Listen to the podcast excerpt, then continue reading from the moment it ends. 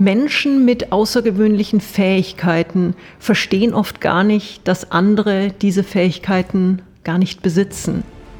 Heute zu Gast bei mir im Living Legacy Podcast ein Mensch, der nicht nur besondere Fähigkeiten hat, sondern auch ein ganz außergewöhnliches Leben hinter sich hat. Und es geht bestimmt auch ganz spannend weiter.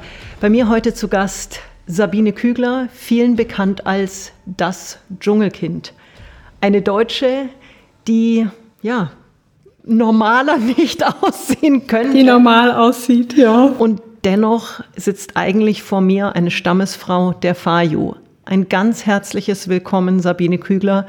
Danke, Sonja. Ich freue mich so, dass du heute hier bist und mit uns deine Geschichte, deinen unglaublichen Lebensweg deine Höhen und Tiefen und alles, was so in deinem sehr außergewöhnlichen Leben passiert ist, mit uns und den ganzen Zuhörerinnen und Zuhörern teilen wirst. Dankeschön. Es ist ja, also ich habe dich erstmal kennengelernt natürlich über deine Bücher. Ja. Erstmal das Dschungelkind, dieses blonde Mädchen, was da irgendwo im tiefsten Dschungel von Westpapua, einer indonesischen Außeninsel, groß geworden ist.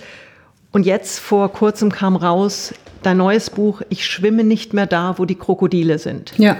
Möchtest du uns erstmal, um, um überhaupt anzukommen in deiner so fremden, in deiner so anderen Welt, kurz in, in, in, ja, in ein paar Sätzen einfach mal erzählen, wie bist du wie kommt eine blonde Frau mit leuchtend blauen Augen dazu, im Dschungel aufzuwachsen und warum sitzt heute nicht nur eine blonde Deutsche, sondern ein, eigentlich eine Stammesfrau der Fayu hier neben mir. Ja, ja, gerne. Also ich bin ähm, in Nepal geboren, in der Nähe von Kathmandu, da fängt es ja schon an.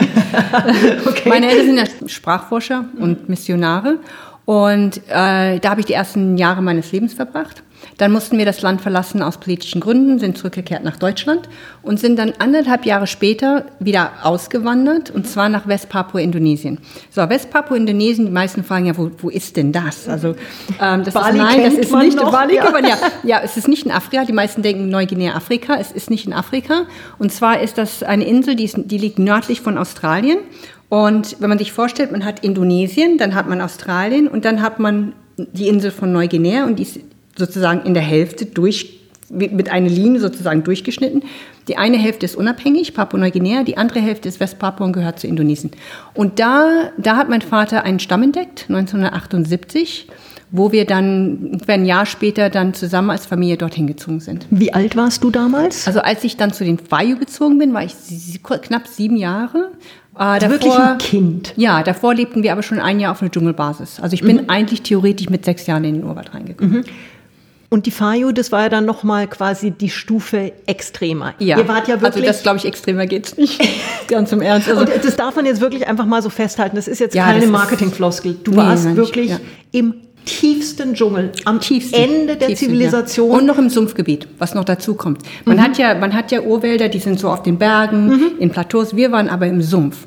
Und das, der Urwald im Sumpf ist meiner Meinung nach das schwerste wo man sein kann. Also das ist nach der Wüste natürlich, aber also im Sumpf zu sein, im, im, im tiefsten Urwald, wo es keine Straßen gibt, wo es nichts gibt, da geht man, das habe ich auch nicht so in meinen Büchern beschrieben, aber da kann man laufen und plötzlich sinkt man ein.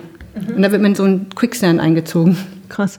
Und trotzdem beschreibst du deine sehr außergewöhnliche Kindheit, aber als eine wundervolle, ganz glückliche Kindheit. Total, ja. Also allein das Strahlen jetzt in Gesicht ja, aber, Augen. Ja, aber ich glaube, für uns Kinder, wir waren ja, wir waren ja anders wie meine Eltern oder so. Die mussten du und ja deine sich, zwei Geschwister. Genau, ja. meine zwei Geschwister. Meine Eltern mussten sich ja um alles kümmern. Genug zu essen, Schutz, alles Mögliche. Wir Kinder mussten das aber nicht. Das heißt, ich hatte sozusagen vor meiner Haustür den größten, wildesten Spielplatz, den man sich vorstellen wow. kann, mit Tieren ohne Ende, wie ein offener Zoo fast und habe da einfach eine Kindheit gehabt, die sehr frei war, weil auf einer Seite hatte ich natürlich die Sicherheit meiner Eltern, aber auf der anderen Seite hatte ich dieses, weil wir uns ja da eingefügt haben in der ganzen G Kultur und Gesellschaft der, der Fayu, und dort werden Kinder von, der, von, der, von, einem, von einem Stamm großgezogen. Das heißt, du, warst, du bist voll, vollwertiges, vollwertiges Mitglied, Mitglied, dieses geworden, Stammes. Ja. ja, und kam in dieser Welt hinein, das für mich sehr viel Sicherheit bot.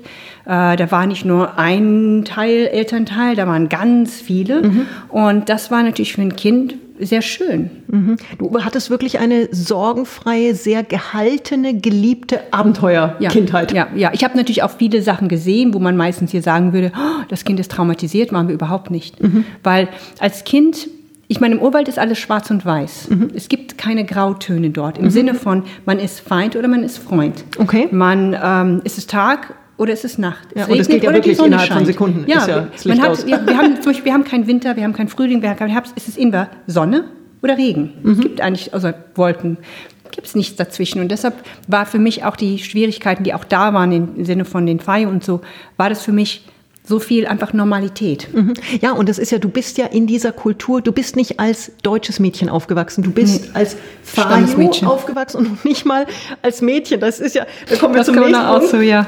Die haben ja durch deinen doch sehr, ja, durch deinen Charakter, du bist ein Abenteurer durch und durch. Du warst vermutlich auch ein sportlicheres, mutigeres ja. Mädchen, als man erwartet hätte. Und du bist ja, als, ich war wild. Du bist ja als Junge groß geworden. Ja, also da kommen wir zurück zu der Erziehung vom Stamm her.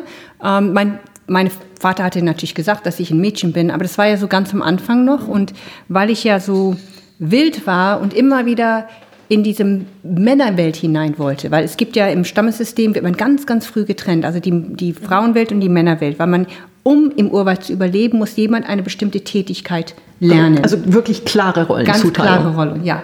Und jetzt kommt so ein Kind, das angeblich ein Mädchen ist, das immer nur mit dem Pfeil und Bogen schießen will, schneller rennt als die Jungs, besser, klettert als die Jungs. Ich war einfach sehr wild. Und da haben sich die Feier gedacht, dass die vielleicht ein Missverständnis gab und dass ich doch ein Junge bin. Zumal die ja mit deinem Namen nichts anfangen Nein, konnten. und da ich bin ja auch nicht nackt rumgelaufen, das haben sie auch nicht sehen können. Und deshalb haben die gesagt, die würden mich einfach als Junge, also Jägerin erzogen, weil ich so wild war. Und dann würden sie irgendwann mal sehen, ob ich Mädchen oder Junge bin. Wenn ich und denen war eigentlich klar, du bist ein Junge. Für die ja, ja, mhm. ja. Also die haben mich nicht als und ich kam auch von außen. Also es war nicht so, dass ich ein Teil, ich glaube, wenn ich ein Teil von deren Bio gewesen wäre, hätten sie es nie gemacht. Aber ich kam von außen und ja, ja, haben sie gedacht, ich bin vielleicht ein Junge. Mhm. Diese Erziehung zum Jäger, zur Jägerin, ja. ähm, bedeutet ja nicht nur, dass du gelernt hast zu jagen, um quasi unterm Strich den, den Stamm zu ernähren, sondern es bedeutet ja auch, und da kommen wir auf die ähm, eingangs beschriebenen außergewöhnlichen Fähigkeiten. Es bedeutet, dass du in einem sehr jungen Alter gelernt hast, Sinne zu entwickeln, die wir in unserer hiesigen Kultur nicht kennen, nicht haben, haben vielleicht schon, aber ganz verkappt, aber nicht ausgebildet haben. Ja, weil wir es nicht hier brauchen. Ja. Weil äh, Jagen fängt nicht damit an, dass man Pfeil und Bogen schießen lernt. Das war eigentlich dazu, das, ja. ja, aber das war das allerletzte. Das war eigentlich nur, das Jagen stand, bestand nicht drin, indem man mit gut mit Fall und Bogen umging, sondern man musste lernen, seine Instinkte zu entwickeln. Mhm. Weil im Urwald zu jagen, in einen riesigen Hunderte und Hunderte von Kilometer nur Urwald mhm. und da jetzt ein Wildschwein zu finden und dann noch hinterher fast zu rennen. unmöglich. Ja, es ist fast unmöglich und man muss auch diese, man muss auch eine unglaubliche Kraft haben. Man muss schnell Ausdauer. rennen, Ausdauer. Mut das heißt, wahrscheinlich auch, oder? Ja, nein, Mut nicht so sehr. Aber also fand ich nicht so. da sind wir wieder beim Mut. Für dich ist ja. es ist ja, Normalität. Ja. Aber. Und, und deshalb musste man sein, also die haben das, die wussten, die wissen das ja selbst nicht, warum sie es machen, sie machen es, aber das Gehirn muss so eine Art Adrenalin entwickeln, um das überhaupt auszuhalten, um auch diese Instinkte zu entwickeln, aber besonders um dann auch diesen, was ich das Jagd, Jagdadrenalin nenne. Und das muss aber ausgebildet werden. Also das muss man entwickeln im Gehirn. Und das ist bei dir ja über Monate, Jahre wirklich ja. ganz dediziert ausgebildet worden zusätzlich zu den Sinnen. Ja. Also mein, mein, das ist jetzt ein furchtbar banaler äh, Vergleich, aber mein, mein, mein erstes Bild ist wie eine Katze, die einfach ganz andere Sinne hat, ja, Dinge ganz so. anders wahrnimmt. Ja. Und so bist du ja auch in der Lage, du siehst ohne deine Augen, du hörst ohne deine Ohren ja. und, du und du fühlst. Riechst ohne meine Ohren, aber meine Nase, genau. Und, aber das Einzige ist das Gefühl. Aber mhm. man muss mit dem Gefühl alles erkennen müssen, sogar die kleinsten Unterschiede. Zum mhm. Beispiel alleine schon, dann haben sie so einen Käfer auf meine Hand getan und anhand nur von dem, wie der Käfer krabbelt, muss ich sagen, was für ein Käfer das ist. Mhm. Und du sagst, du hast ja auch gelernt, Gefühle von Menschen durch diese sehr verschärften Sinne, ja. ähm, nicht nur eben zu spüren, ich höre, wie dieses, Mos dieses eine Moskito summt und weiß, dass es in Gefahr ist, sondern ja. du hast ja auch dadurch, durch diese ganzen Sinnesausbildung, Verschärfung gelernt, Menschen anders zu lesen. Ja, ja, das Wenn muss du man das mal beschreiben kannst. Genau, also das muss man ja auch. Das ist, hat auch viel mit der Kommunikation der Menschen zu tun. Die, wenn man seine Sinne entwickelt, nimmt man alles wahr. Also es ist, ob jemand so den Schalter ganz hoch tut. Das mhm. heißt, alles, was vielleicht für ein normaler Mensch nur auf so 20 Prozent mhm. ist, bei mir schon auf 100 Prozent. Okay. Ähm, und das kommt auch dazu, dass die Menschen auch anders kommunizieren wie hier. Das heißt, mhm. was man sagt, ist nicht so wichtig, wie was man spürt. Okay, und hat jeder diese Fähigkeit? Die, die Einheimischen haben die, ja. Manche stärker, manche weniger. Ähm, aber die Kommunikation läuft, läuft da sehr anders. Und beim Jagen ist es so, dass man zum Beispiel Sachen riechen muss. Ist da ein Wildschwein gewesen? Man muss spüren, ähm, die Umgebung spüren. Ich, hab, ich kam zum Punkt, wo ich wusste, morgen gibt es ein, gibt's ein Erdbeben oder ähm, weil ich schon die kleinsten Bewegungen spüren, also einfach von wahrgenommen den Tieren hast. wahrgenommen habe und auch von den Tieren sehr viel abgelesen habe. Die haben mir gesagt, du musst lernen, die Sprache des Urwalds zu lernen. Es ist eigentlich eine Sprache, die man lernt, mhm. die haben aber alles mit dem Sinne zu tun. Und was ja interessant ist, man kann jetzt wirklich damit ganz klar beweisen, dass es nichts Genetisches ist. Es ist nichts, was die Fayu besser können als du, weil du hast es als kleines, deutsches, blondes Mädchen gelernt. Ja. Also gut, vermeintlicher ja. kleiner deutscher ja. blonder Junge. genau. Aber du hast es in Monaten der Ausbildung mit acht Jahren, glaube ich, warst ja, du. Ja, ich fing an, nee, warte, warte, war sieben, sieben, acht. Nee, sieben. Also ich fing mit sieben, okay. also ich war fast also, acht. So ein Alter, wo man hier genau. gerade mal in der Schule startet. Ja, ja, also ich war ungefähr fast acht, ja. Okay. Und das zeigt ja auch, dass grundsätzlich diese Sinne da sind, diese Fähigkeit da ist. Ja. Jetzt hast du auch heute noch ein unglaubliches Gespür dafür, was Menschen fühlen. Das heißt, als du dann auch irgendwann, und da kommen wir dann gleich nochmal drauf, eben in den Westen zurückkamst, war es für dich unbegreiflich, dass Menschen dieses Gespür gar nicht haben können, weil eine Welt ohne diese wesentlich tiefere Ebene der Kommunikation hattest du ja nicht kennengelernt. Ja, niemand ist blind. Also ich habe das ja auch nicht gewusst, dass andere das nicht können, weil ich war ja so, ich muss mir vorstellen, aber wir alle sind so, wir sehen ja die Welt durch unsere eigenen Brillen. Mhm. Und, und, das ist ja die einzige Wahrheit. Genau, das ist die einzige Wahrheit. Und deshalb war für mich ich bin nie auf den Gedanken gekommen, dass andere das nicht können und habe auch nie vieles nicht verstanden, habe gedacht, irgendwas stimmt mit mir nicht, weil ich habe ja gedacht, alle können das, alle können ja. mich lesen. Wenn ich etwas sage, dann müssen die doch spüren, was ich meine. Ich meine, natürlich wusste ich auf einer Seite, dass manches, manchmal es nicht wusste, aber mir war nicht bewusst, wie extrem das bei mir entwickelt war. Und, und da, da spürt man einfach seine Umgebung viel stärker als, als ja, als der normale Mensch, was auch hier im Westen mit so vielen Menschen nicht gerade sehr einfach ist. Kann ich mir vorstellen. Also ich habe das in einem kleinen Bereich auch immer wieder bei meinen Coachings, dass ich arbeite ja sehr viel mit außergewöhnlichen Menschen, mit High-Performern, mit, mit Menschen, die wirklich anders sind.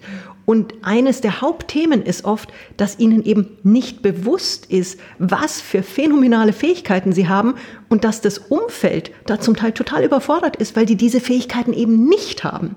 Ja, das stimmt. Ja, und wir nachgedacht, stimmt. oft ja dann überfordert sind, weil wir denken, das ist doch das Normalste der Welt. Warum siehst du es nicht? Warum ja. verstehst du es nicht? Warum spürst du es nicht? Warum fühlst du es nicht? Ja, ja, stimmt. Ja,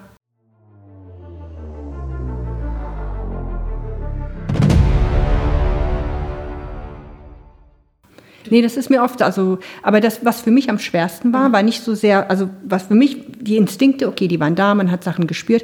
Für mich war aber, wo ich am meisten mit zu kämpfen hatte, war die Kommunikation, weil, mhm. wenn man aufwächst mit einer besonderen Art der Kommunikation und dann irgendwo anders geht, wo die Kommunikation nicht mehr allein nur auf die, auf die, also nicht mehr über die Sinne laufen, sondern über die Wörter, die man sagt.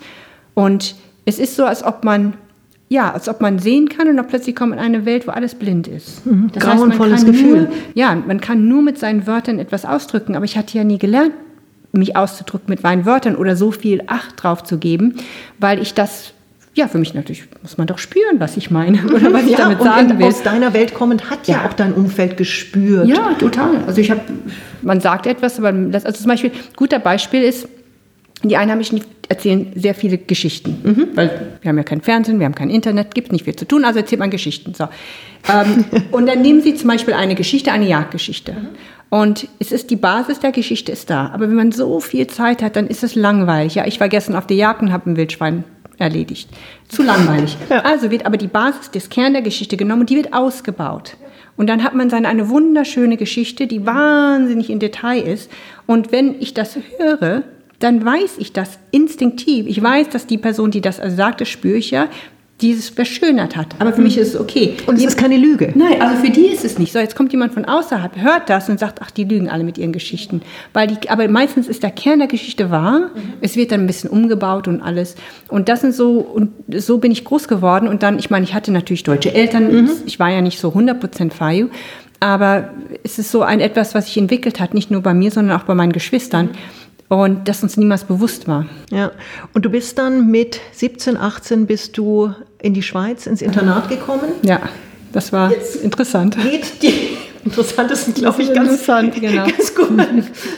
Völlig ungewöhnlich, ungewöhnlich spannend. Jetzt, Für mich jetzt kommt da spannend. eine junge Frau, die ja. jetzt mal vermeintlich ausschaut wie jeder andere, gut ja. aussehendes junges Mädel, mhm.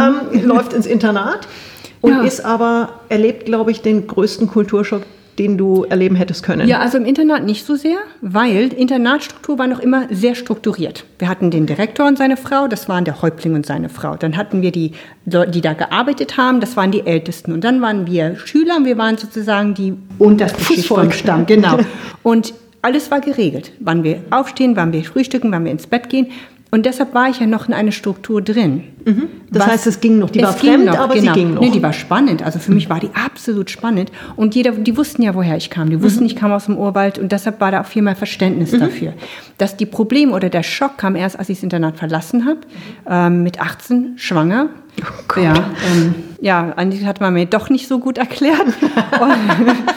und, und musste mich auch plötzlich integrieren. Ja, ist, also, da habe ich auch eine lustige Geschichte drüber. Aber auf jeden Fall musste ich, musste ich mich integrieren in einer Welt, wo ich dachte, dass ich sie kannte. Weil ich wusste jetzt, wie man einen Bus nimmt. Ich wusste jetzt, was ein Automat mhm, war. Ich wusste, was Uhr eine Fax. Ja, das, oder Faxmaschine, was eine Faxmaschine ist. Oder dass man beim deutschen Botschaft nicht in seinem Reisepass Geld reintun muss, wenn man sie erneuert haben möchte, wie es ja, ja, in vielen Ländern üblich ist und dass es eigentlich verboten ist, sowas zu machen. Und dann noch in, ja, genau. aus der Schweiz kommt. Schweiz, Super. deutsche Botschaft, mhm. der deutsche Bo ja, aber die haben das dann auch schnell verstanden. und, und, und das ist so, da habe ich zum ersten Mal so, da wurde ich konfrontiert mit einer Welt, ja, wo man dachte, man konnte sie. Aber plötzlich ging alles schief. Eine Sache nach der anderen ging schief. Und da bin ich in einem Was so, ging so schief? Ähm, Mal abgesehen von der Kommunikation. Entscheidungen, die ich getroffen habe, Menschen, also die Kommunikation mit Menschen, äh, Missverständnisse und dann kam die Angst. Und mit der Angst, und wenn man Angst hat, dann habe ich das gemacht, was ich im Urwald gelernt habe. Wenn man in Gefahr ist im Urwald, was macht man? Man wird unsichtbar. Mhm. Man darf sich nicht wehren. Man muss ganz, wenn ein, ein Tier angreift, also wehren, wenn man natürlich kann. Aber normalerweise muss man ganz, wenn, wenn man in Gefahr ist von meinem Wildschwein, mhm. dann, was macht man? Unsichtbar werden. Mhm. Du hast vorhin, wir waren ja vorhin schon äh, ganz schön thailändisch essen. Ja, ähm, hast ja erzählt, dass es für dich so eine, so eine im Grunde genommen die, die, das, das Bild ist das Chamäleon. Du bist ja. im Dschungel dazu groß ja. geworden, zu einem sich anpassenden, unsichtbaren ja. Chamäleon, das glücklich in der, in, der, in der Stammesgesellschaft, in der Gemeinschaft war. Aber als Individuum hast du nicht existiert, sondern du bist im Grunde genommen untergegangen, hast dich versteckt, hast dich unsichtbar gemacht. Ja. Und auf Weil, einmal bist ja. du in der westlichen Welt. Genau, und wo es ja eigentlich das Gegenteil ist. Aber das, ich meine, das, da war keiner, der das erklären konnte. Wer sollte mir das schon erklären? Es kannte ja auch keiner deine Welt. Nee, nee, und meine Eltern haben es ja auch nicht gewusst. Also die waren ja auch, das war ja damals eine andere Zeit damals. Ich bin ja nicht die Einzige, die so Kulturschock gehabt hat. Da waren ja auch einige andere. Aber in, in, das Leben im Stamm basiert ja auf das Miteinander, mhm. weil alleine überlebt man dort nicht. Das heißt, man wird... Keine Chance. Ja, man wird im Unterbewusstsein beigebracht, Alleine zu sein, aufzustehen, anders zu sein, rauszugehen, bedeutet den Tod. Ja, und es geht hier das nicht um Rufschädigung. Es nein, geht es geht um, den, um, richtig den Tod. Du bist weg genau, dann. Du bist weg, genau. Ja. Und deshalb, und das war so, aber mir war das ja nicht bewusst. Also kam ich in eine Welt, wo ich auch plötzlich Gefahr gespürt habe, mhm. weil ich einfach nicht mehr sehen konnte. Ich konnte die Farben, die Kultur, ich konnte ja alles ist ja durcheinander gewesen. Und dann habe ich das gemacht, was ich halt gekannt habe. Ich versucht unsichtbar zu werden und unsichtbar immer zurück. Und in dieser Welt kann man das nicht. Das heißt, du hast im Grunde genommen auch dein echtes Ich mit einer Maske verdeckt und hast im Grunde genommen ein, ja, du hast, du hast dich völlig selber verraten, in Anführungszeichen, weil du es nicht besser gelernt hattest, weil du es nicht besser wusstest, weil du nicht wusstest, wie du in dieser Gesellschaft zurechtkommst. Ja, ja, ja. Und da kam noch dazu, dass ich natürlich vieles spüren konnte, was die meisten Menschen nicht spüren konnten und habe immer versucht, das auszugleichen. Zum Beispiel, ähm, es gibt zum Beispiel hier in der westlichen Welt sehr, sehr viel mehr Bitterkeit, sehr viel mehr Wut, sehr viel mehr Aggression.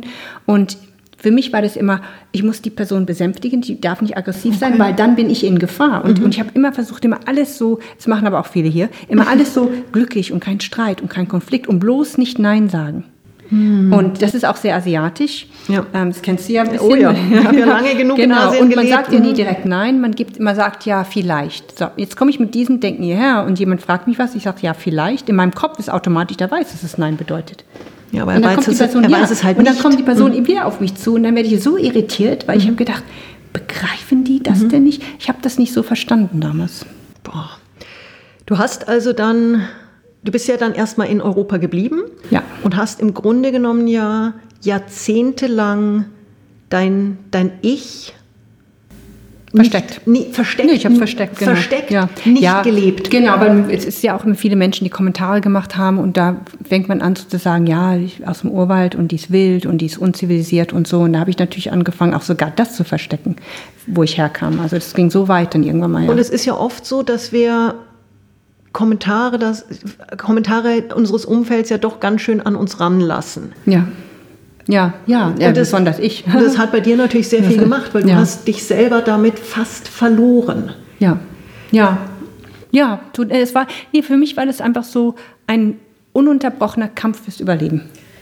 Warum oder wann, wann ist dir bewusst geworden, dass du, dass du nicht du selber bist, dass du ein Leben lebst, was du dir irgendwie zurecht gebaut hast, aber dass es nicht du bist?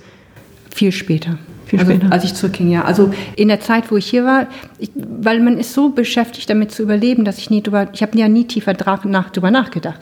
Ich habe ja nie drüber nachgedacht, warum was, was anders ist, warum ich immer kämpfe hier, warum ich einfach immer Angst, wo die Angst herkommt. Ich wusste, ich hatte Angst, ich wusste aber nicht warum. Das heißt, du hast gemerkt, es passt was nicht, ja. aber du hast es nicht ja. auf ja. den Punkt gekriegt. Ja, und ich hatte auch sehr viel Heimweh. Also ich, ich, ich ja, ich hatte sehr viel Heimweh und, und kannte aber nicht zurück wegen den Kindern und so. Also es war, und dann habe ich gesagt, okay, dann muss ich mich hier anpassen und habe es immer wieder probiert und immer, und alles immer, wie es wie es probiert hat, es hat nicht geklappt, weil da war nicht jemand, der sagt, okay, um sich in der westlichen Welt anzupassen, weil die Welt ist ja so. Ich meine, wir beschreiben ja immer Kulturen in anderen Ländern. Aber die eigene. Die eigene nicht. Also ja. deutsche Kultur. Was ist die, wie die Menschen hier sind, warum sie so reagieren, was wichtig ist, was man hier braucht. Gibt es vielleicht, aber ich habe es nicht gefunden. Vielleicht heute gibt es, aber damals gab es das nicht. Was hätte dir geholfen, in dieser Zeit dich besser hier zurechtzufinden und mehr du sein zu dürfen in dieser Welt, in der du eigentlich eine Fremde warst? Was hätte dir geholfen? Ja, also das ist genau, diese Frage ist genau die Frage, warum ich das neue Buch geschrieben habe. Mhm. Weil ähm, ich wollte ja kein neues Buch schreiben. Mhm. Ich wollte es nicht mehr, ich habe gesagt, ich komme Dschungelkind war ja ein Ja, das war ein Erfolg. super Erfolg, alles gut, alle anderen Bücher waren auch ganz okay. Aber für mich war das so, ich habe mir immer gedacht, nee, ich möchte nicht mehr, ich, warum? Also, irgendwann mal ist es ja auch, ach, aber ist ja okay, ist wenn ja man okay, schon diverses genau. Die Bestseller ja, auf genau, der Liste Genau, irgendwie war das nicht so, das war nicht so mein Ziel, bis, bis ich die Frage bekommen habe. Und da habe ich gesagt, wenn ich das damals gewusst hätte, was ich heute weiß, wie anders die Kulturen sind, wenn jemand mir diese zwei Kohlen versteht, dargelegt hätte, dann wäre alles anders gelaufen. In ja. allein schon das Prinzip, im Urwald zu überleben, musst du unsichtbar sein. Woher kommt die Angst? Jetzt komme ich in eine Welt hinein zum Überleben. Genau das Gegenteil. Du musst hier sichtbar sein. Du musst hier sichtbar sein. Du musst hier eine Identität haben. Sichtbar heißt, sichtbar heißt nicht, dass man gesehen werden muss von allen, sondern sichtbar bedeutet, dass man eine Identität hat, seine eigene Identität. Das heißt, ein Ich zu entwickeln. Man muss sich Teil des Stammes. Genau, Teil des, man muss sich schützen. Man muss lernen, auf sich selbst aufzupassen, weil ich bin in einer Kultur groß geworden, geworden wo man nicht auf sich selbst aufpassen muss, weil alle um einen herum passt. Also jeder ja. passt auf jeden ja, und auf. die Sau, die du äh, genau. erlegt hast, wurde mit allen gleichermaßen mit geteilt. Alles wurde geteilt. Und jetzt komme ich in eine Welt, wo es anders ist und ich habe das nicht verstanden und das ist das ist erst später also und und und als ich diesen, als jemand, jemand hat mir diese Frage gestellt und als ich das gesagt habe, dann fing ich an zu überlegen und dachte, es gibt, ich weiß von vielen anderen, die auch zu kämpfen haben. Die sind, okay, vielleicht nicht vom Urwald hierher gekommen, aber die sind, ja. Eltern kommen aus einem anderen Land, die kommen, die sind hergekommen, als sie erwachsen sind. Und auch wenn sich viele angepasst haben, es gibt immer noch diese kleinen Bumps, die, die Glitches. Ja, und es ist, dieses Kulturelle ist noch relativ einfach nachzuvollziehen, dass da irgendwo so ein Fremdheitsgefühl da ist. Ja. Aber ich arbeite auch mit so vielen Menschen, die an einem Punkt sind in ihrem Leben, ich sage so gerne, es, sie sind erfüllt, unerfüllt. Ja. Die spüren, dass irgendwas nicht passt und sind noch nicht an dem Punkt, wo sie sagen, jetzt, das ist es, was ich wirklich machen will. Das ist es, wer ich wirklich bin. Und in den meisten Fällen ist es so, wenn man einem Menschen dann eine kleine eine kleine Begleitung gibt und die wirklich ein bisschen an die Hand nimmt, auf einmal tun sich so unglaubliche Möglichkeiten auf, weil Menschen auf einmal begreifen, das ist es, was ich wirklich in meinem Leben machen will. Ja. Weit mehr als jetzt nur dieser ganze monetäre Erfolg mit dickes Auto, toller Titel und Co., sondern wo dann wirklich so ein Sinn auch reinkommt und dann sagt, das bin wirklich ich und jetzt kann ich meine, nennen wir sie Living, Living Legacy, Legacy, wirklich ja, ausleben. Genau. Ja, ja, genau. Aber schon allein diesen Punkt das würde man nie im Stamm hören. Nie würde jemand sagen, ich muss meine. Aber warum? Aber deshalb, und das ist auch viele sagen, ach, das hört sich so toll an, im Stamm zu leben.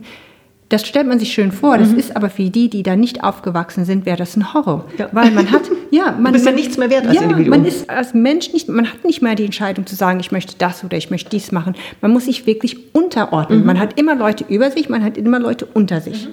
Und es gibt das nicht, dass man sich hocharbeitet. Aber du hast natürlich eine Klarheit. Ja, eine, absolut. Klarheit und Sicherheit. Mhm. Aber dafür gibt man seine Identität und seine Privat Privatsphäre auf.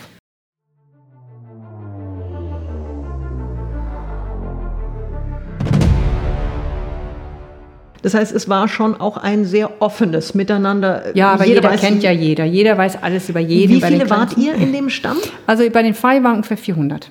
400. Ja, ich habe natürlich andere auch Stämme kennengelernt, aber generell die Menschen im Urwald sind extrem offen, mhm. weil es gibt ja, also das, das zum Beispiel bei den Fayo, die haben das Lügen nicht gekannt. Gibt es nicht das Konzept? Ja, weil wenn man so zusammenlebt über Generationen, dann was soll man da schon irgendwie drüber lügen? Ja, und, und wenn sie das auch und noch die dieses spüren das so. Ja, eben, wenn ja. sie dieses Gespür noch haben, ja, dann, dann ist es ja für, für was Lügen. Es bringt ja nichts, weil ich sofort genau. dich enttarnen würde. Ja, ja, jetzt glaube ich, das Kind mit den Keksen, weißt du? Auf dem Mund, der sagt, ich habe die Kekse nicht gegessen. Nein, die Kekse habe ich nicht. Genau. Nein. Genau. Und, und auch wenn jemand das macht, man sieht das ja und deshalb weiß man das auch und deshalb ja. war das nicht so. Hast du diese Fähigkeit heute noch, dass du spürst, wie sich Menschen fühlen, was sie sagen? Ja, zum Teil ja. Ja, also ich versuche es ein bisschen so zu abzu, abzugrenzen, also so ein bisschen so das zu abzugrenzen, weil es ist, es ist erstens, ja, es, es braucht man in dieser Welt nicht. Ich meine, okay, man, viele sagen, ja, das kannst du doch für das und das benutzen, aber äh, zu wissen, ob jemand jetzt unter etwas leidet oder so, mhm. es, ist, es ist ja nicht meine Sache. Und deshalb versuche, also meistens versuche ich das so mhm. sozusagen so ein bisschen abzugrenzen. Mhm. Du bist ähm, viele Jahre oder Jahrzehnte dann ja in Deutschland gewesen, hast vier Kinder ähm, zur Welt bekommen, hast äh, zwei Familien aufgebaut, ähm, hast dich sehr bewusst auch von den entsprechenden Vätern dann getrennt. Ähm, Jetzt hast du gerade gesagt, du bist in einer Kultur ge groß geworden, wo du gelernt hast, dich unterzuordnen. Ja. Hast dich dann aber sehr bewusst von zwei Männern wieder getrennt. Ja, ja. Wo war da der Punkt? Ähm, es hat aber nicht geklappt. Also, mhm. aber darüber kann ich nicht reden. Also, ja, ja. Aber da auch wirklich, das heißt, ja, nee, da, also da bist du nicht dieses nee, Idee des also, Chameleon, sondern auch wenn, wenn du sagst, für dich passt ja. nicht, dann bewegst nee, du dich davon. Ja, ja, nee, die Sache ist die, im, im Stammesystem zu leben, sich unterordnen, heißt nicht alles zu akzeptieren. Guter Punkt. Ja, das heißt, wenn mich jemand schlecht behandelt, bleib, also, und das haben zum Beispiel bei den Fayu war es so, die, die, die Männer, also die Männer, die Frauen, wenn die jetzt mal sagen, misshandelt werden von den Männern oder so, dürfen den Ehemann verlassen. Okay. Wenn sie einen anderen Mann finden, der sie aufnimmt mit ihren Kindern. So. Mhm. Der Mann durfte aber nie die Frau verlassen. Dafür durfte der Mann, dafür durfte der Mann aber mehr als eine Ehefrau haben. Okay, also aber so hat man eine faire, faire Regel? Faire Regel, genau. So. Egal, ob man zum Stamm gehört, dass jemand einem schlecht behandelt, macht man dort nicht. Deshalb habe ich das auch gelernt, dass wenn jemand einem schlecht behandelt, dass man da sich wegzieht, weil das ist ja alles, was sein Leben oder sich selbst in Gefahr bringt, davon entzieht man sich weg. Okay, Und deshalb war das vom Stamm her, vom Stammessystem her, ist das so, das ist nicht so, dass man sich unterordnet, dass man alles akzeptiert, was der andere das macht. Das gibt es nicht. Ganz nee. tolle Sache. Das heißt, ja. du hast da auch wirklich gelernt, ja. innerhalb dieser Einheit Grenzen zu setzen. Ja, also Grenzen setzen würde ich nicht sagen, weil es gibt dieses Misshandeln in den Dörfern, interessanterweise in den Stämmen, diese Misshandlungen gegenüber Frauen oder umgekehrt, das passiert ja auch, ist eher selten, mhm. sehr, sehr, sehr selten, weil die, da es ja ein Miteinander ist, wenn irgendjemand was macht, dann kommen die anderen und mischen sich ein und sagen, hey, das kannst du nicht machen. Es ist ein Riesenschutzsystem. Es ist ein Schutzsystem, genau. Jeder, ach, jeder schaut auf den anderen. Mhm. Aber, und deshalb ist das, wenn jemand einen misshandelt oder schlecht behandelt oder irgendwie falsch ist, dann ja. geht man. Ja, und Lügen finden auch nicht statt, weil man sie eh enttarnt. Genau, Insofern genau, ist es ja. eigentlich doch. Es ist ein Schutz, weil, weil, und das ist ein ganz praktischer Grund, weil, wenn man ein Stammessystem hat und jeder hat seine Verantwortung und irgendjemand macht Ärger in diesem Stammessystem, in dieser Ordnung, könnte der ganze Stamm zusammenbrechen. Mhm, und, und dann ist es wenn, aus. Genau, und deshalb, wenn jedem, und da mehr nicht wieder, wenn irgendjemand so Ärger macht oder irgendwas tut, was nicht ist, oder die Frau schlägt oder so, wird das sofort gestoppt, weil sonst kommt, die, sonst kommt ja alles aus der Balance mhm, raus. Toll. Du warst ja dann ähm, viele Jahre auch hier sehr erfolgreich, sehr glücklich und bis dann aber Ende 30, glaube ich, war das, sehr, sehr, oder mit Anfang 40 sehr krank geworden. Ja, Ende 30, so Mitte 30 fing das mhm. an, so ungefähr Mitte 30, ja. Und ist aber dann, das ist ja ist wie eine Spirale nach unten gegangen ja. und du bist ja wirklich im Grunde genommen von den Ärzten hier aufgegeben worden, weil sie nichts mehr gefunden haben und ja, nicht wussten, ja. wie sie dir helfen sollten und dich im Grunde genommen dem Sterben überlassen haben. Sagen ja, wir es mal einfach ja. so. Nee, es war nicht nur das. Es ist so, wenn man krank ist, kann man ja nicht mehr arbeiten. Und da ich auch zum Teil alleine, also beziehungsweise hatte ich ja die Kinder, musste ja mich um, um, ums Finanzielle kümmern und so und konnte nicht mehr. Und dann ist es so wie eine Karte, es bricht ja alles in einem so zusammen und wurde immer schwächer und konnte immer weniger machen und habe immer versucht weiterzumachen, weiterzumachen. Man soll ja nicht aufhören, man muss stark sein. Hab, bin aus zu allen Ärzten, die ich wenigstens Zugang hatte, bin ich gegangen, habe mich jedes Mal untersuchen lassen und jedes Mal nichts, nichts, nichts, nichts und das über Jahre. Was für Symptome hattest du? Also ähm, wie kann man die Krankheit, die du ja, hattest, beschreiben? Also es, ist, es fing an so wie, so Grippenartige, mhm. die jeden Monat wiederkamen. So fing an mit zwei Tage, so einfach so leichte. Ich habe gedacht, es eine Grippe, mhm. ignoriert. Und irgendwann wird's immer wurden die Symptome stärker. Mhm. Ich hatte und das ist was keiner erklären kann, Brennen in den Knochen. Ich habe das Gefühl, meine Knochen brennen.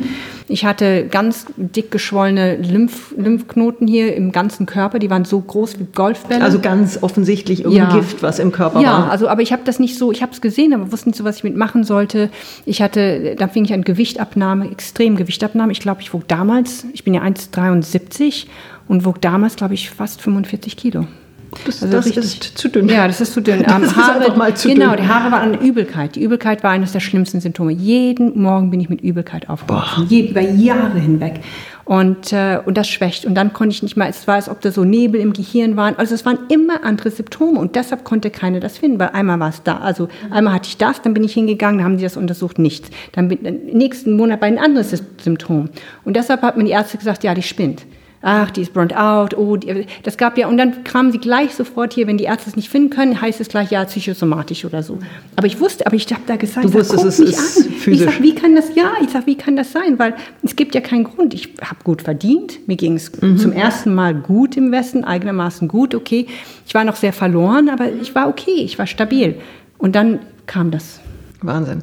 Und du hast ja dann eine vermutlich die schwerste Entscheidung deines Lebens getroffen. Ja, definitiv. Ja. Aber was auch deine innere Stärke zeigt und deinen Wunsch zu leben und du zu sein. Du bist, hast deine Kinder zurückgelassen und bist in den Dschungel zurückgegangen. Ja, ja. Also das ist. Also ich würde niemand, niemand, niemand wünschen, diese Entscheidung zu treffen, weil ich, äh, als ich, als ich gewusst habe, ist es ist ja zu Ende. Also ich habe das auch gewusst, das für mich ist jetzt zu Ende. Und da habe ich gesagt, okay, ich, ich kann nicht sterben. Ich kann nicht sterben, weil ich Kinder habe. Ich, wenn ich die Kinder nicht gehabt hätte, hätte dann hätte ich sein lassen. Hätte mhm. ich gesagt, ich habe ein gutes, buntes Leben gehabt. Mhm. Ich verabschiede mich. Mhm. Ich habe keine Angst vorm Tod. Aber wegen den Kindern konnte ich es nicht. Und da habe ich mir gedacht, okay, wenn das wirklich ist, was aus dem Urwald, weil das wurde damals vermutet, dass es mhm. irgendein unbekanntes Parasit ist oder so, dann habe ich mir gedacht, vielleicht gibt es dort auch ein Heilmittel. Weil die Stämme, die haben ja, also nicht die Fayu, aber die anderen, viele Stämme haben ja unglaubliches medizinisches Wissen noch, von, von traditionelles Wissen. Und da habe ich mir gesagt, wenn ich diese Möglichkeit habe, so klein sie auch ist, die muss ich nehmen. Und du hast ja dann wirklich das gemacht, was viele erfolgreiche Menschen, außergewöhnliche Menschen auszeichnet. Du hast eine ganz schwere Entscheidung getroffen und hast wirklich selbst Verantwortung übernommen. Ja, ja, aber es, ich, ich glaube, es gibt, es gibt Entscheidungen, die man macht, die, über die kommt man nie hinweg. Das wird, ich werde mich nie, also da, diesen Schritt zu nehmen, die Kinder abzugeben, zu wissen, dass es den Kindern nicht so gut geht, also es nicht für die Kinder nicht Wie gut alt waren die da ungefähr? Ähm, ich glaube, die jüngste war elf und die älteste war schon erwachsen. Aber durchaus genau. ein Alter, wo Ja, sind schon älter, ja. Mhm. Wo, und, wo du ein bisschen was erklären konntest, aber wo sie noch Teenager, Kinder waren. Ja, nee, ich meine Kinder ja nicht gesagt, warum ich mhm. weggehe. Ähm, weil weil ich nicht wollte, dass die sitzen da und denken, unsere Mutter könnte tot sein. Deshalb habe ich ihnen gesagt, ich gehe für ein Projekt. Es war auch eine ganz klare, ganz harte Entscheidung, geht ja gegen unsere Instinkte, weil wir sagen, wir müssen unseren Kindern sagen, ich bin, mir geht's nicht gut, ich muss ein Heilmittel finden. Aber ich habe mir gesagt, wenn ich das meinen Kindern sage und jetzt im Urwald bin und die nicht von mir hören werden, über Wochen manchmal. Was ja einfach technisch Monate. nicht möglich war. Nee, was technisch nicht möglich ist. Dann werden die jeden Morgen aufwecken und denken, unsere Mutter ist tot. Das würde eine, da wären, mhm. da wären meine Kinder richtig kaputt Und gegangen. auch das eine ganz bewusste Entscheidung. Ja, und ich habe es keinem erzählt. Kein, weil ich hatte immer Angst, dass die Kinder das irgendwie erfahren, weil mhm. Menschen reden. Ja, natürlich. Und ich habe es keinem erzählt. Noch nicht mal meinen engsten Freunden, noch nicht mal meine Familie. Es wussten Mickey halt eben. Mhm. Aber ich habe Mickey kein. ist der Freund ja, in. Das ist der genau. Das der ist der Seelenfreund. Ja, ja, nee, das ist so der Häuptling vom Stamm mhm. oder wo, Clan, wo ich zugehöre in Papua-Neuguinea, der auch zu mir gesagt hat, ich nehme dich mit und wir mhm. suchen was. Ich war geschäftlich, hatte, hatte ich mit dem zu tun. Mhm. Und, äh, und da, da war es natürlich so, dass ich mir gesagt habe, wenn ich die kleine Möglichkeit habe, ein Heilmittel zu finden, dann mhm. muss ich diese Chance nehmen. Was ich aber natürlich nicht geahnt habe, ist erstens, wie lange das dauern mhm. würde und zweitens, auf wie weit wir reisen würden durch die durch Inseln, Urwald. Wir haben ja also ihr seid tief eingetaucht. Wir sind tief eingetaucht. Wir sind überall wirklich rumgereist, von einem Dorf zum einem Stamm, zur Inseln, überall rum und haben immer also natürlich, es ist nicht so, dass wir einfach losgelaufen sind. Jemand hat gesagt, da und da, guck mal, da ist vielleicht jemand, dann sind wir hingereist. Da mussten wir aber einige Zeit bleiben, weil einfach hinzugehen und sagen, hey, ich bin krank, gib mir was. Ja, und allein kann dieses man auch Hinreisen ist ja nicht so dieses, ich nee, steige hier in ICE und genau, bin gleich genau. da. Also das waren ja teilweise wochenlange... Oder im Auto auch nicht. Ja, Boot viel, Laufen mhm. auch. Mhm. Und wir mussten dann immer uns bewegen in der Zeit, wo es mir besser ging, weil das, das heißt, ja das immer so Schübe. Genau. Mhm. Was die aber gemacht haben, ist damals, ich kam ja an, war ja ziemlich krank, und was die aber gemacht haben, und das ist auch interessant, um mich am Leben zu halten, haben sie mich hungern lassen. Hm. Das heißt, ich habe, das kann man sich, also diesen, diesen Schmerz von Hunger, ich habe drei Jahre lang gehungert. Also richtig, richtig. Hab, die haben mich auf Minimum Wie lange essen. hat dieser Prozess gedauert in Summe, wenn du sagst, du hast drei Jahre gehungert? Drei Jahre gehungert, also nur von Kokosnüsse und, und äh, Wurzeln Sonst nichts. Und insgesamt waren es ja fünf Jahre sowas ungefähr. Ja, ja, genau. Aber das, später haben wir dann, habe es dann besser geworden. Aber drei Jahre lang im Grunde also nur gehungert. Also im ersten, nicht im ersten halben Jahr so weniger, aber dann haben sie gemerkt, dass, weil die, wir haben natürlich rumexperimentiert haben und haben gemerkt, dass weil die mussten ja irgendwie mich am Leben halten, um dieses Heilmittel zu finden und haben gemerkt, dass wenn ich so weniger ich esse, so einfacher ich esse, mhm. so äh, besonders kein Zucker und ich wahrscheinlich hatte mit dem Parasiten zu tun, dann konnten sie sich nicht so schnell vermehren wie vorher und die haben mich wirklich, also die, die haben wirklich gehungern lassen. Ab und zu habe ich mal ein bisschen bekommen, aber wir haben sofort gemerkt, dass die Krankheit schneller zurückkam.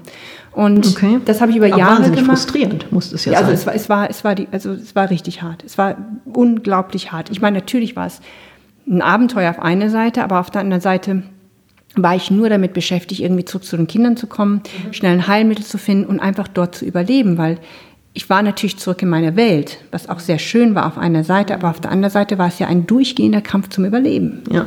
Was hat dir die Kraft gegeben, diese Zerrissenheit zwischen meine Kinder sind zu Hause in Deutschland, ich kämpfe hier ums Überleben, ohne Garantie, dass ein Heilmittel gefunden wird. Was hat dir die innere Kraft gegeben, weiterzumachen? Kinder.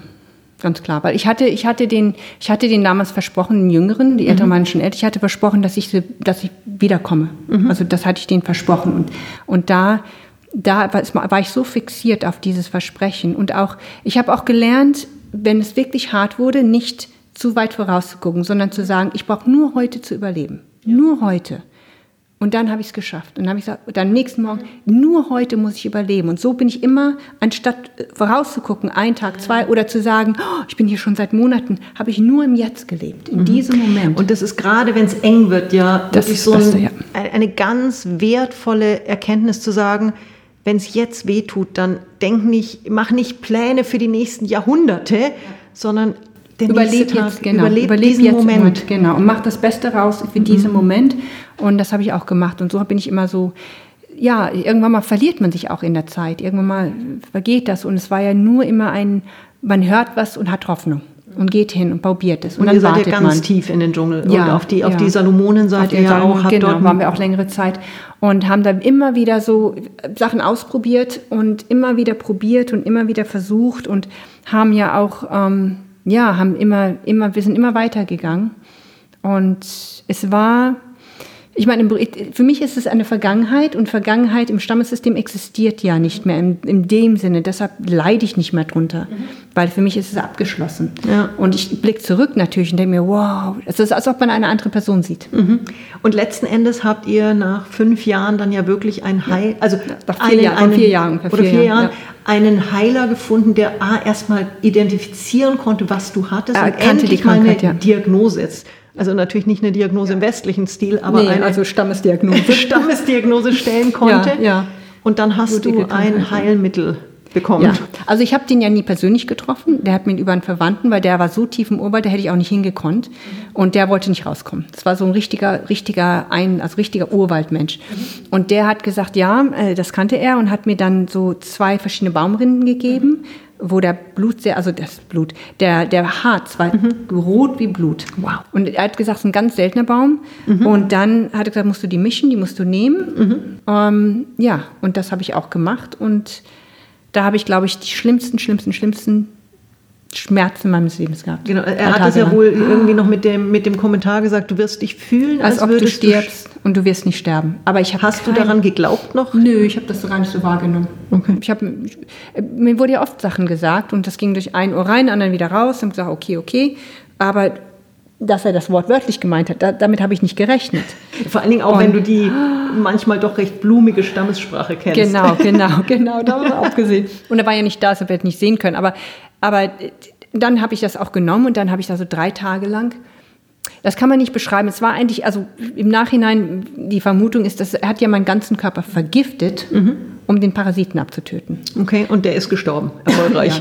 ja, ja aber der ist weg. ich bin fast auch gestorben dann und habe mir gedacht, das ist, also ich, ich war Gott sei Dank die meiste Zeit sowieso ohnmächtig, mhm. ähm, sonst hätte ich es auch nicht Also überlebt. wirklich in einem tiefen Delirium. Äh, nee, war weg, komplett. Also ganz weg. Ganz weg, ja. Aber ab und zu bin ich wiedergekommen. Und mhm. das war diese, und an, ich kann mich nur an Buchteil erinnern, mhm. Ein bisschen hier und da erinnern, aber so besonders so dieses, dieses, also fast am Sterben. Also ich habe mhm. mich ja selbst aufgelöst sozusagen. Mhm.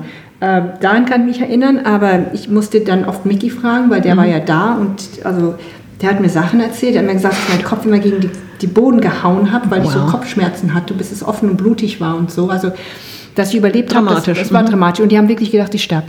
Haben mhm. gesagt, das ist es, ja. Du bist dann geheilt wieder nach Europa zurückgekommen. Ja. Du bist auch als eine andere Frau zurückgekommen, möchte ich jetzt mal sagen. Ja, glaube ich schon. Weiser hoffentlich. Würdest du sagen, Weise. dass der Heilprozess eher körperlicher Natur war oder eher emotionaler Natur? Oh, definitiv beides. Also äh, mal so sagen, ich, als ich zurückging in der Kultur meiner Kindheit oder meine Urkultur sozusagen, habe ich zum ersten Mal, es war, als ob jemand so, als ob jemand mir die Schuppen von den Augen weggenommen hat, wie man ja in Deutsch sagt, und ich habe auch plötzlich alles sehen können. Wow. Ich habe sehen können, dieses, dieses, weil ich bin ja jagen gegangen wieder. Ich habe zum ersten Mal verstanden, warum ich so reagiere, wie ich sehe, was ich sehe, du hast warum dich ich verstanden. anders Ja, ich habe mich verstanden. Und indem ich mich verstanden habe, habe ich auch die beiden, weil ich habe ja beide Kulturen in mir. Ich bin ja nicht nur frei, ich bin ja auch Europäerin. Habe ich die beiden zum ersten Mal klar gesehen und habe dann auch gesehen, wo die Fehler liegen oder was ich falsch verstanden habe oder was anders ist. Es kam wirklich Licht ins Dunkel. Ja, es kam Licht ins Dunkel. Und da wurde mir so viel bewusst. Aber als ich zurückkam, hat es, also ich kam zurück, habe natürlich einen Kulturschock wieder gehabt, ganz, ganz klar. Ich kam hier vom Dings direkt nach der Quartar an und war in Schock, weil es hatte sich in den Jahren so viel verändert. Mhm. Und habe dann einige Jahre gebraucht, eigenermaßen hier wieder so Fuß zu fassen mhm. Und habe die ersten Jahre einfach von einem Ort zum anderen gewandert, weil ich nicht mehr wusste, was ich machen sollte. Also es war auch schon hart der Anfang hier.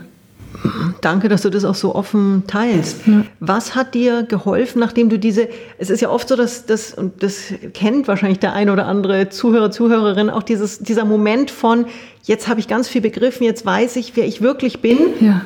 Und die Umsetzung ist ja dann das viel, viel das größere ist viel Problem. größer, ja. Weil man, auch wenn man was versteht, zu sagen, okay, ich, ich, ich muss jetzt, ich muss sichtbar sein, um hier zu überleben. So klingt gut in der Theorie, aber wenn ich das mache, was passiert, geht mir sofort dieses, dieses geht ja los, Gefahr, Gefahr, Gefahr.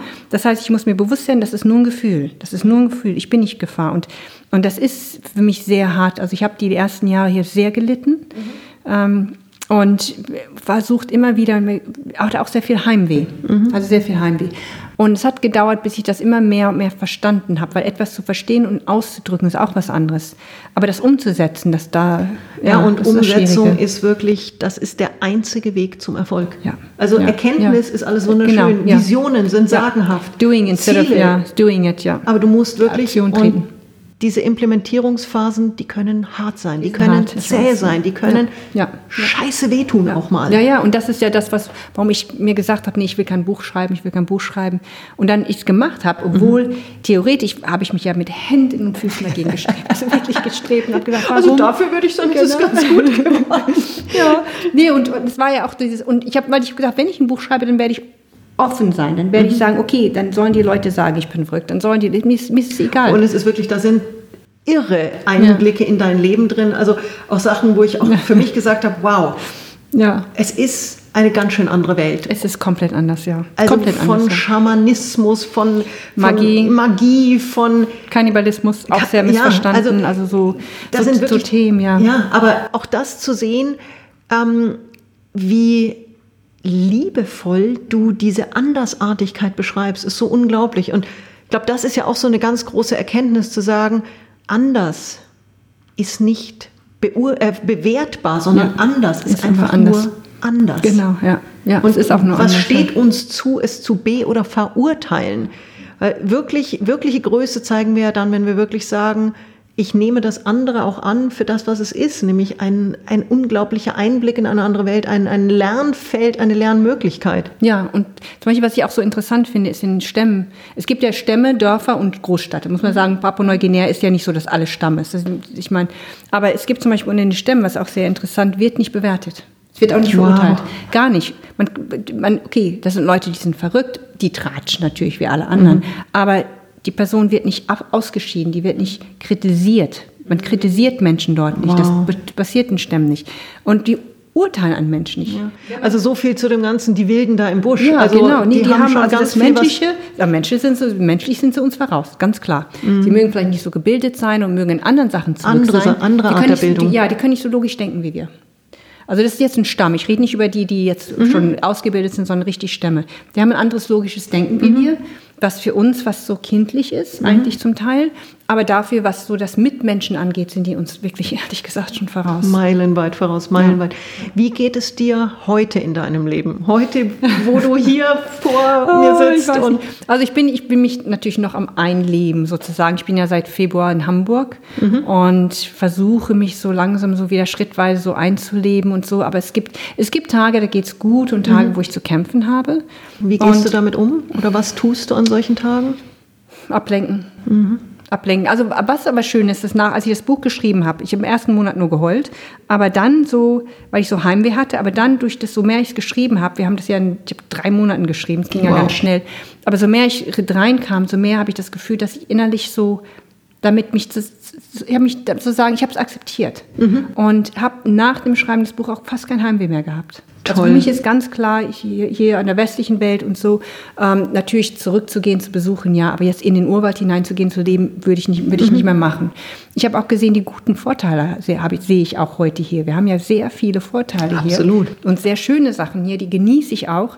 Und ich versuche mich ja irgendwie jetzt, ja, irgendwie mich weiterzuentwickeln, aber auch mhm. hier mich so irgendwie so Fuß zu fassen. Genau. Du, wir haben vorhin ja ähm, während dem Mittagessen auch so ein bisschen über deine Träume, deine nächsten ja. Ziele geredet.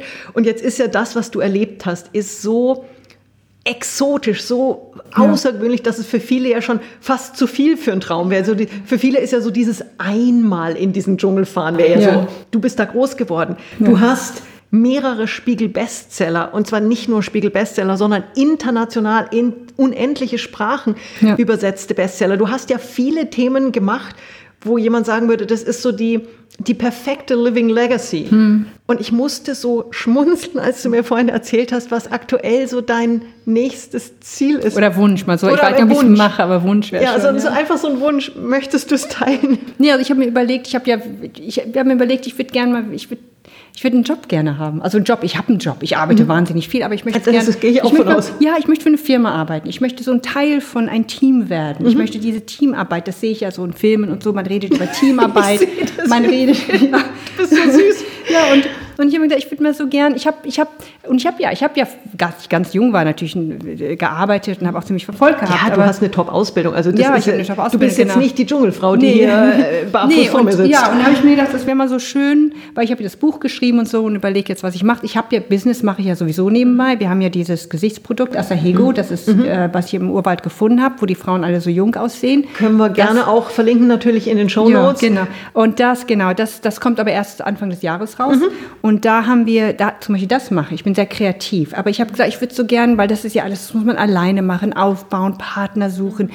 Unglaublich viel Arbeit. Diese Idee, ja, ich will unabhängig sein, es ist viel, viel Arbeit. Man hat Mhm. Ja. auch viel Freiraum, aber es ist viel Arbeit. Ja. Und ich habe mir gesagt, ich würde gern mal so, ich würde gern wieder arbeiten. Ich möchte mich einfügen, ein Team. Ich möchte Teil einer ja, Stammesgruppe. Eine, genau, Stammesgruppe. Einer Team-Stammesgruppe. Stammesgruppe werden. Und da habe ich mir überlegt, ob ich das vielleicht nächstes Jahr mache, weil ich würde das gern, ich würde das gerne einfach machen. Also nächstes Jahr, der Podcast kommt im Januar raus, also dann quasi in, In diesem, diesem Jahr. Jahr, genau, in Und diesem ich Jahr. würde jetzt sagen, wir haben den Wunsch einfach damit mal in die Welt Ja, gesetzt. in die Welt ich finde dich faszinierend. Dankeschön. Du bist mit Sicherheit nicht die Person, die in jedes Team passt. Muss man, glaube ich, auch ganz.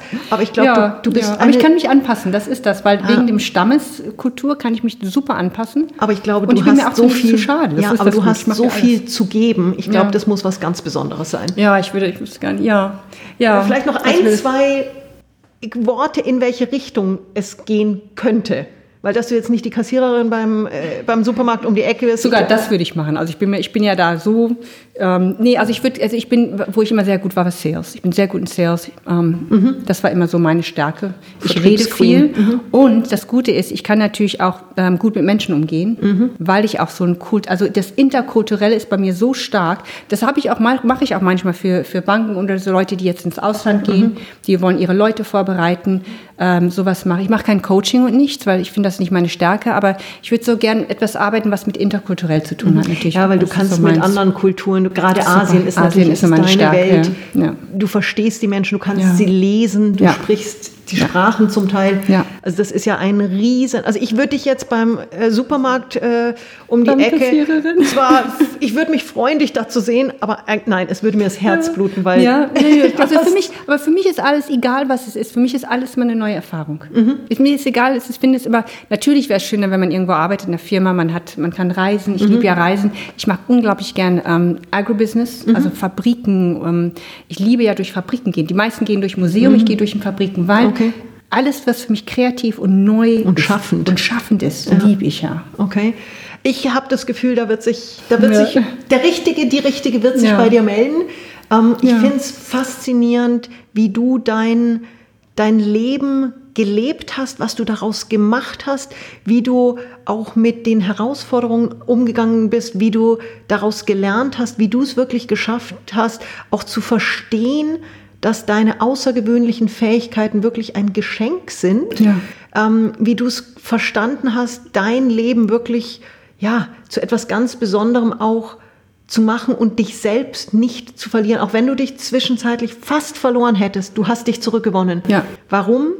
Weil du ganz bewusst die Entscheidung getroffen hast, zurückzukommen. Ja, das stimmt. Ja. Und du hast Ja. viel, du bist viele sehr mühsame Schritte dafür gegangen. Ja, ja, ja. Aber ich sage mir immer, jeden Schritt, den man macht, das ist das Schöne. Über ich habe immer mir gesagt, egal was im Leben passiert, ich habe immer versucht, das Positive zu sehen. Und ich glaube, wenn ich da diese Fähigkeit nicht gab, die hatte ich aber schon als Kind. Ich war immer Mhm. ein sehr positiver Mensch. Und ich habe auch immer gelernt, loszulassen. Ja. Weil viele können nicht wichtig. loslassen. Und das, was ich am meisten gelernt, als ich zurückkam, Mhm. ich musste ja, ich musste ja mich selbst vergeben. In vielem. Und, und diese Fähigkeit, und das tun auch viele hier nicht, sich selbst zu vergeben. Wir machen alle Fehler. Wir machen alle dumme Sachen. Aber zu sagen, hey, ich vergebe mir und mach weiter. Und wirklich nicht nur dieses, ich vergebe mal dem anderen, sondern auch mir selbst. Selbst, ja. Weil es ist schwer, es ist erstaunlicherweise, also es, finde ich, es ist oft das leichter, den anderen zu vergeben, als sich selbst. Ja, und ich glaube, das ist ein Riesenschritt auch darin, sich selbst anzuerkennen und wirklich du selbst zu werden. Ja, ja, ja. Ganz toll. Sabine, es ist, es war mir und ist mir eine große Ehre, hier sitzen zu dürfen mit dir. Ich freue mich Danke. auf das, wo sich unsere Wege wieder treffen. Ja, wer weiß. Man sagt ja, man trifft sich mal zweimal oder dreimal. Oder Mindestens, mindestens. Ganz große Empfehlung auch natürlich, was dein Buch angeht. Ich Dankeschön. schwimme nicht mehr da, wo die Krokodile sind. Sabine Kügler. Was für eine Frau, was für eine Lebensgeschichte und was für unglaubliche Einblicke in ein, einen außergewöhnlichen Menschen mit einem außergewöhnlichen Leben und außergewöhnlichen Fähigkeiten. Ja. Ganz, ganz herzliches, herzlichen Dank, liebe Sabine. Dankeschön. Ähm, freut mich riesig, diese Geschichte mit euch teilen zu dürfen heute das ist wirklich mal ein Mensch, der eine Living Legacy geworden ist, aufgebaut hat und oh, ich freue mich, ich freue mich riesig, dass Sabine heute bei uns war und freue mich auch, wenn du das nächste Mal wieder einschaltest, wenn es heißt herzlich willkommen im Living Legacy Podcast, wo es wirklich um Menschen geht, die mit Mittelmaß nicht umgehen können, die ihr Leben wirklich leben wollen und die sich selber wirklich entdecken möchten. Alles Liebe, deine Sonja.